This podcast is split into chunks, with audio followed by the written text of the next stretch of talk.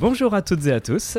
Bienvenue dans ce nouvel épisode de la veille des podcasts, votre shot d'actualité des podcasts francophones. Je suis Terry Je suis Fanny. et en quelques minutes, on fera le point de cette fin septembre 2018 à propos d'Apple, de régions et de festivals. Les podcasts de Minute Buzz commencent à arriver.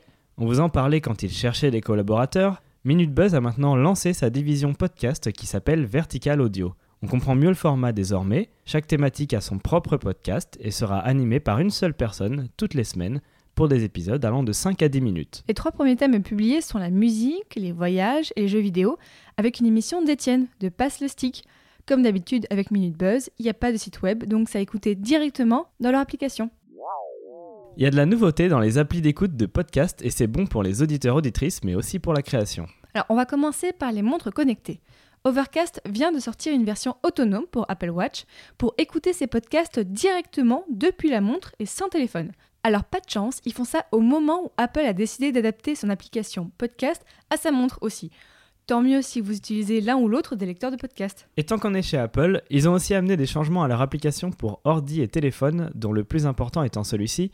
L'application qui est sur tous les iPhones reconnaît enfin les marques de chapitres présentes dans les fichiers MP3. Et on ajoute que l'application Breaker vient aussi d'ajouter l'affichage des chapitres, l'occasion de marquer les chapitres de vos podcasts si ce n'était pas encore fait. Apple rappelle d'ailleurs son influence dans le podcast cette semaine en publiant une petite page web où il donne des bons conseils pour marketer un podcast. Alors l'intro elle commence comme ça. Vous êtes un podcasteur. Mais il y a un autre nom pour ce que vous êtes. Un conteur d'histoire. Oh, ça fait rêver. Plus précisément, ça dit comment faire un podcast bien propre et se donner une chance de réussir en étant structuré, en faisant une promotion correcte, en soignant son logo, etc. La page elle est claire, elle est synthétique, c'est joli comme du Apple et ça doit donner très envie de se lancer dans l'aventure podcast. Par contre, on peut pas dire que ce soit vraiment punk. Et ils ont envoyé cette page par mail à tous les podcasteurs et podcasteuses avec à côté le lien d'une autre page carrément plus moche et bien plus technique. Ah ouais, là c'est vraiment pour celles et ceux qui podcastent déjà et ils te conseillent d'avoir un niveau sonore moyen à moins 16 décibels dans le standard LKFS avec un Mhm. pic sous les moins 1 décibel. En vrai, c'est super important pour qui va écouter. Mais cette fois, la page donne pas envie de comprendre. Alors, on a remarqué que SoundCloud a un petit peu changé sa façon de gérer les comptes gratuits. Vous êtes toujours limité à 3 heures d'émission présentes en même temps sur le compte. Ça, ça n'a pas changé. Mais en plus, maintenant, il faudra vous-même désactiver les anciens épisodes pour récupérer du temps avant de publier de nouvelles minutes de son. C'est vraiment plus du tout fait pour autre chose que du test, ce compte gratuit. Oui, mais c'est bien, il faut tester les podcasts.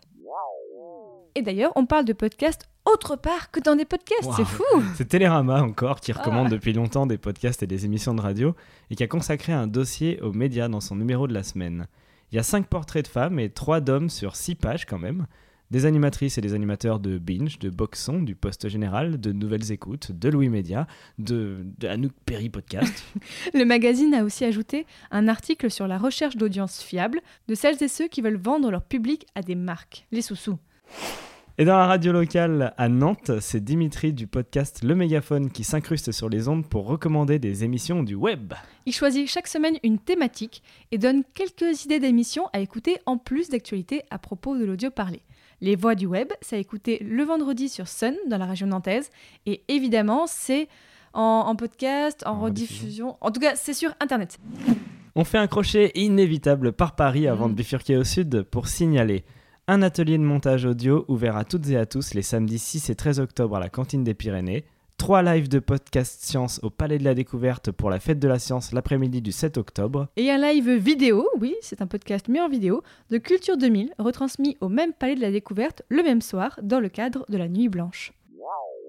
Et quelques nouvelles de Riviera Ferraille, le studio de podcast géré par Henri Michel. Oui, allons au sud. Après avoir migré vers l'hébergeur Ocha, la plupart des émissions vont faire leur rentrée en octobre et on a quelques informations sur le programme des prochains mois.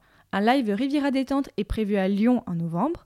En janvier, des rencontres et enregistrements seront prévus avec les Riviera Social Club de Lille et de Bruxelles. De nouveaux podcasts arriveront aussi début 2019. D'abord en février avec une présentatrice principale féminine, une première dans le label Riviera Ferraille.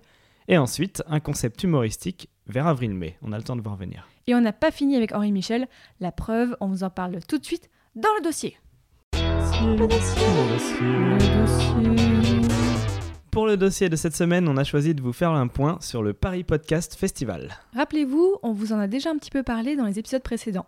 Il aura lieu le 19, 20 et 21 octobre à Paris, à la Gaîté Lyrique. Mercredi, le programme quasi complet a été annoncé et en voici les grandes lignes. Le vendredi après-midi, ce sera la fabrique des podcasts.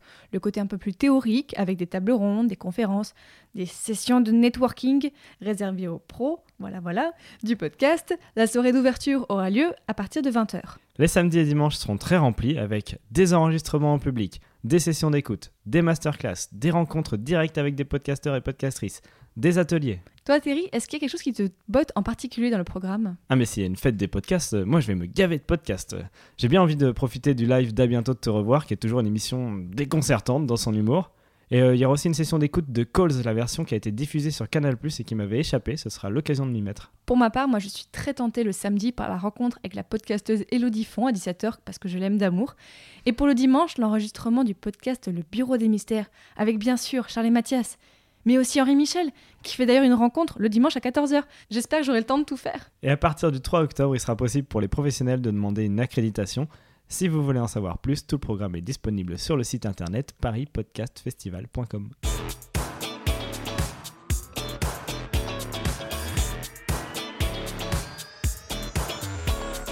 C'était la veille des podcasts, merci de nous avoir écoutés. On remercie les membres de la communauté Podcastéo qui ont participé à dénicher les informations que vous avez entendues. Podcastéo, c'est un regroupement de créateurs et de créatrices de podcasts. Retrouvez Podcastéo sur les réseaux sociaux et envoyez un message pour rejoindre les discussions. Et à bientôt pour plus d'informations sur les podcasts.